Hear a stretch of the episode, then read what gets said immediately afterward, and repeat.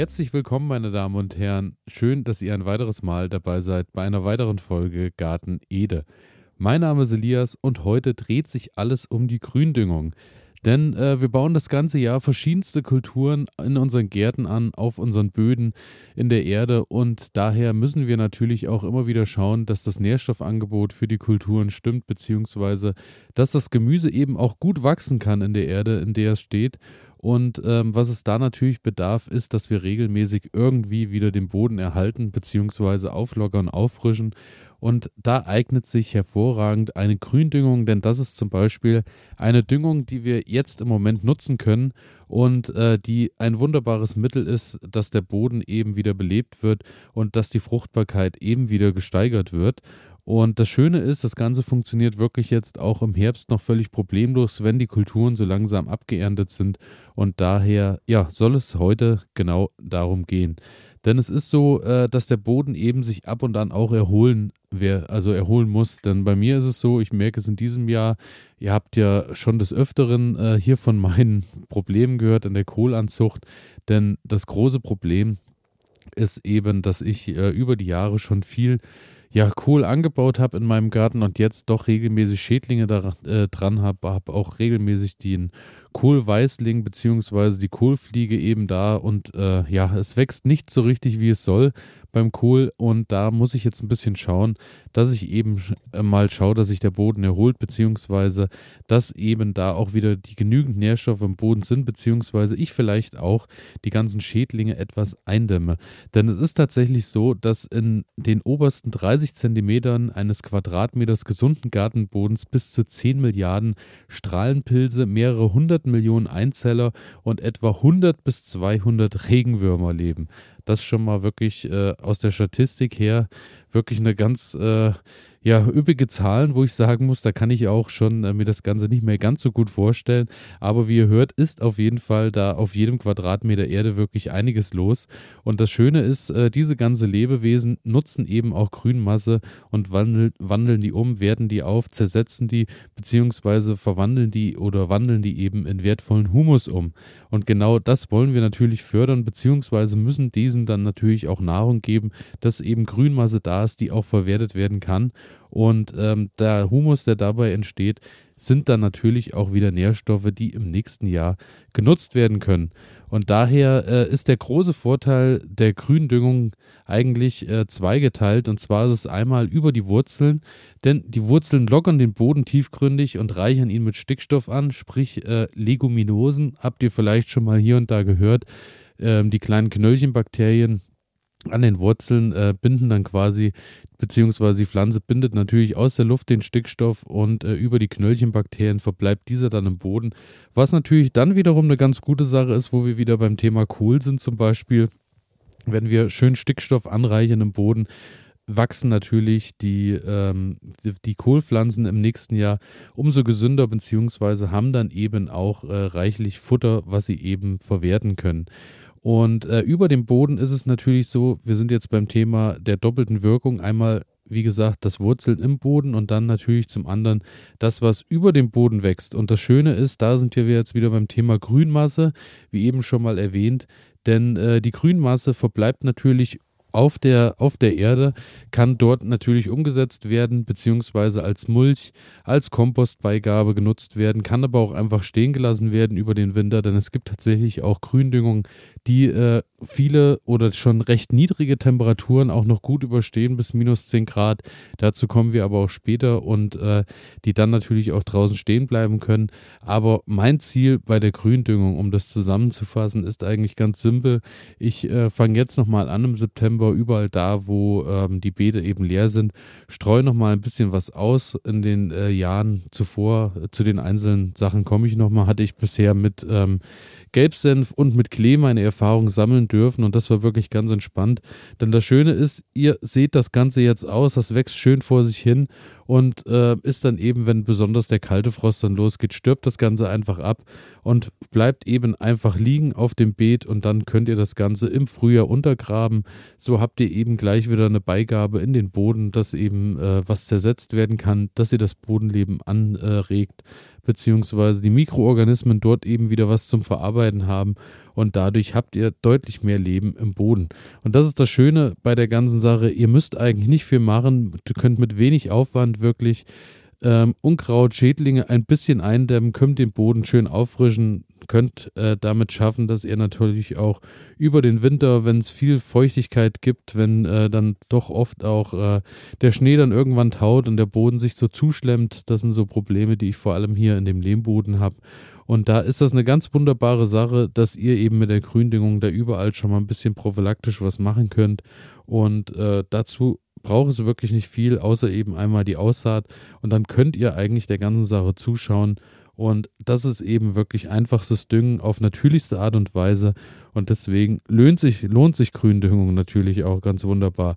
Das Einzige, was es noch zu beachten gibt, bevor wir so ein bisschen in die einzelnen Gründüngungen reingehen, ist eben die Gefahr, dass ihr A natürlich aufpassen müsst, wenn ihr jetzt Sachen habt, ähm, verschiedene Arten Klee zum Beispiel oder eben die äh, Facelie, dann habt ihr natürlich dann im Anschluss ähm, die Gefahr, dass das ganze Samen in den Boden wirft, beziehungsweise äh, die sich dann eben aussamen und ihr dann äh, in den kommenden Jahren auch immer wieder viel Freude habt, da sich die Gründüngung dann eben auch selber aussieht, was im Herbst ja nicht so schlimm ist, was aber im Frühjahr natürlich dann dazu führen kann, dass ähm, die Gründüngung dann natürlich auch eure Kulturen, die ihr in den Garten pflanzt, äh, eben dann auch ein bisschen eindämmen, beziehungsweise denen so ein bisschen die Luft nehmen. Und das wollen wir natürlich vermeiden. Daher schaut ein bisschen, dass ihr im besten Fall das Ganze nicht samen lasst. Und äh, das andere, was auf jeden Fall auch noch beachtet werden sollte, das will ich gar nicht außen vor lassen, ist der Gesichtspunkt der Fruchtfolge. Denn ähm, ihr wisst ja, Fruchtfolge, man äh, macht jetzt zum Beispiel nicht in einem Jahr habe ich Kohl auf einem Beet und dann mache ich im nächsten Jahr wieder den Kohl dorthin. Das äh, ist dann doch etwas gefährlich, denn äh, natürlich haben beide wiederum die gleichen äh, Nährstoffe, die sie benötigen, beziehungsweise können dann eben auch die gleichen Pilze, Krankheiten und Co. im Boden hinterlassen, die dann im zweiten Jahr die Kulturen sofort wieder aufnehmen. Oder eben aber auch, wie schon vorhin genannt, die ganzen Schädlinge, die dann darauf warten, dass die nächste Kultur kommt. Daher müsst ihr so ein bisschen schauen. Es gibt bei den Gründüngungen auch manche Sachen, die artverwandt sind, beziehungsweise aus ähnlichen Familien kommen und daher äh, sollte natürlich immer eine unterschiedliche Kultur auf eine andere Kultur folgen, denn äh, nur dann ist natürlich gewährleistet, dass der Boden eben auch gesund bleibt. Und ähm, ja, das sind so im Großen und Ganzen erstmal so zum großen Thema Gründüngung alles zusammengefasst. Ich hoffe, es war einigermaßen verständlich.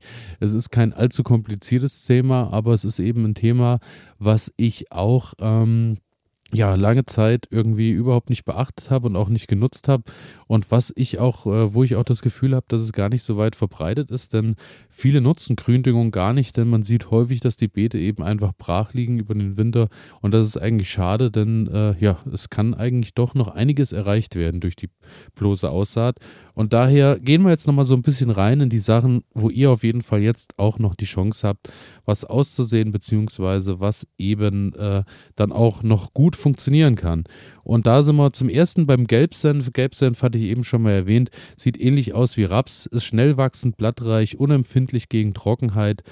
Äh, bildet viel, viel Blattmasse und schützt damit natürlich den Boden über den Winter. Wie bereits erwähnt, dann verschlemmt das Ganze nicht so. Der Gelbsenf wurzelt schön tief und äh, das Schöne ist hier beim Thema Schädlingsvertreibung, die äh, Nematoden kommen nämlich nicht auf das Senföl klar, beziehungsweise mögen das wohl überhaupt nicht und dadurch verziehen sich viele Nematoden und ihr habt dann dadurch natürlich im kommenden Jahr wieder wahrscheinlich freiere Bahn und ähm, beim Gelbsenf ist es auch so, dass der eben einfach abfriert und dann könnt ihr den liegen lassen als Mulch auf dem Beet, könnt den aber auch bereits im Herbst schon einarbeiten, dass der eben schon langsam verrottet. Oder ihr packt den dann auf den Kompost. Da könnt ihr euch dann frei überlegen, was ihr damit macht. Aber das auf jeden Fall schon mal eine ganz einfache Sache. Dann haben wir den Inkarnatklee. Der ist frosthart bis minus 10 Grad. Heißt, äh, der wächst jetzt äh, er wächst jetzt noch, also ihr müsst euch aber ein bisschen ranhalten. Der ist so eigentlich Aussaat Ende, ist Ende August, aber ich denke, es schadet auch nichts, wenn ihr den jetzt Anfang September noch ausseht. Der ähm, ist dann eben frosthart bis minus 10 Grad, heißt, er steht auch, wenn ihr in milden Gegenden seid, ähm, auch noch den ganzen Winter draußen völlig problemlos. Der äh, gehört zum Beispiel zu den Leguminosen, der, bind, der, bindet Stickstoff und gibt den eben in den Boden ab, beziehungsweise verbleibt dann eben an den Knöllchenbakterien im Boden. Und ähm, der braucht ein kleines bisschen länger. Daher muss man so ein bisschen schauen, ähm, wegen Unkräutern, die rundherum wachsen. Es kann sein, dass die Unkräuter, wenn ihr den jetzt da in den, äh, in den Boden einbringt, dann das Unkraut schneller wächst als der Klee. Daher müsst ihr ein bisschen schauen, dass ihr da rundherum ein bisschen was eindämmt, beziehungsweise eben vorher das Beet von Unkraut gut befreit. Und das Schöne beim Imkernatklee, da werde ich natürlich auch wieder hellhörig, ist, äh, der kann tatsächlich als Viehfutter verwendet werden. Also der kann wohl auch, wenn ich das richtig gelesen habe, aber da natürlich Angabe ohne Gewehr, wie immer immer generell, der kann tatsächlich auch genutzt werden, um eben auch Hasen und Co. zu füttern. Und das äh, ja, steht bei mir über den Winter dann auch an und daher ähm, Inkarnatklee vielleicht auch eine Möglichkeit. Dann die Fassilie kennen viele ähm, ist ähm, eine wunderbare Sache, da sie zusätzlich zum, äh, zum Gründung auch eine wunderbare Nahrungsquelle für Bienen, Hummeln und Co. ist. Er gibt eine wunderbare neue Bodenstruktur und ähm, wenn ihr das Ganze von März bis Juli ausseht, dann schafft ihr das eben auch noch, dass die Fazilie äh, zum Blühen kommt. Spätere Aussaaten bis September bringen dann eben nur den Gründüngungseffekt in Anführungsstrichen und frieren im Winter ab. Also sprich zum Blühen bringt ihr den in diesem Jahr nicht mehr, aber ist vielleicht auch eine schöne Sache, die man sich ins nächste Jahr mal mit reinnehmen kann, wenn man zum Beispiel eine Vierfelderwirtschaft betreibt und hat sowieso ein Beet, ein äh, Stück äh, Erde, wo ihr vielleicht auch, was ihr jetzt erst abstecht, wo ihr vielleicht neue, äh, neues Beet erst erstellt und sagt, das stört mich jetzt nicht, wenn das ein Jahr erstmal leer stehen bleibt, dann ist Fassilie zum Beispiel eine wunderbare Sache, die ihr im März, April einfach aussehen könnt und dann lasst ihr die übers Jahr wachsen, habt dann erstmal was für Hummeln, Bienen und Co. getan. Die Fassilie gibt eurem Boden dafür, wie bereits erwähnt, eine schöne Bodenstruktur und äh, das Schöne ist, sie ist fruchtfolgeneutral und wird dann eben auch wieder einfach in den Boden eingearbeitet und kann dann sowohl als Mulch als eben auch als, äh, als Kompostbeigabe genutzt werden, beziehungsweise einfach untergegraben werden. Und daher wird die zersetzt und bringt dadurch neue Nährstoffe in den Boden. Dann haben wir den Waldstauden Rocken. Ist mehrjährig, ist sehr frosthart, ist äh, anspruchslose Gründüngungspflanze, starke Bestockung und intensive Durchwurzelung des Bodens. Das klingt ja schon mal ganz wunderbar. Vor allem das anspruchslos gefällt mir immer gut bei Pflanzen, denn das heißt, dass die auch unter meiner Pflege meist gut was werden. Er ist gut geeignet als Winterzwischenfrucht, schneller Aufwuchs, auch bei Trockenheit, kann als Mulch verwendet werden und ganz schön ist keine Gefahr des Ausstreuens. Ich hatte nämlich auch schon mal Roggen äh, bei mir irgendwie über Strohbeigabe oder auch über Heu, ich weiß es gar nicht, wo es mit drin war, oder durch den, ich glaube, ach, durchs Futter, Futter von den Hasen und dann Hasenmist als Dünger verwendet und dann hatte ich plötzlich Roggen und Weizen in meinem Garten stehen. Ähm, daher ähm, ja, war es dann so, dass dadurch halt die Samen in den Boden gekommen sind. Und wenn die natürlich einmal da sind und sich vermehren, kommen die auch jedes Jahr wieder. Das Schöne ist eben bei dieser Gründüngung beim Waldstaudenroggen, dass der sich eben äh, keine Samen bildet, beziehungsweise die nicht ausstreut. Und daher habt ihr danach, auch wenn der abgeerntet ist, einfach äh, ja, wieder Luft, da eigene Pflanzen einzupflanzen, ohne dass was Neues nachkommt.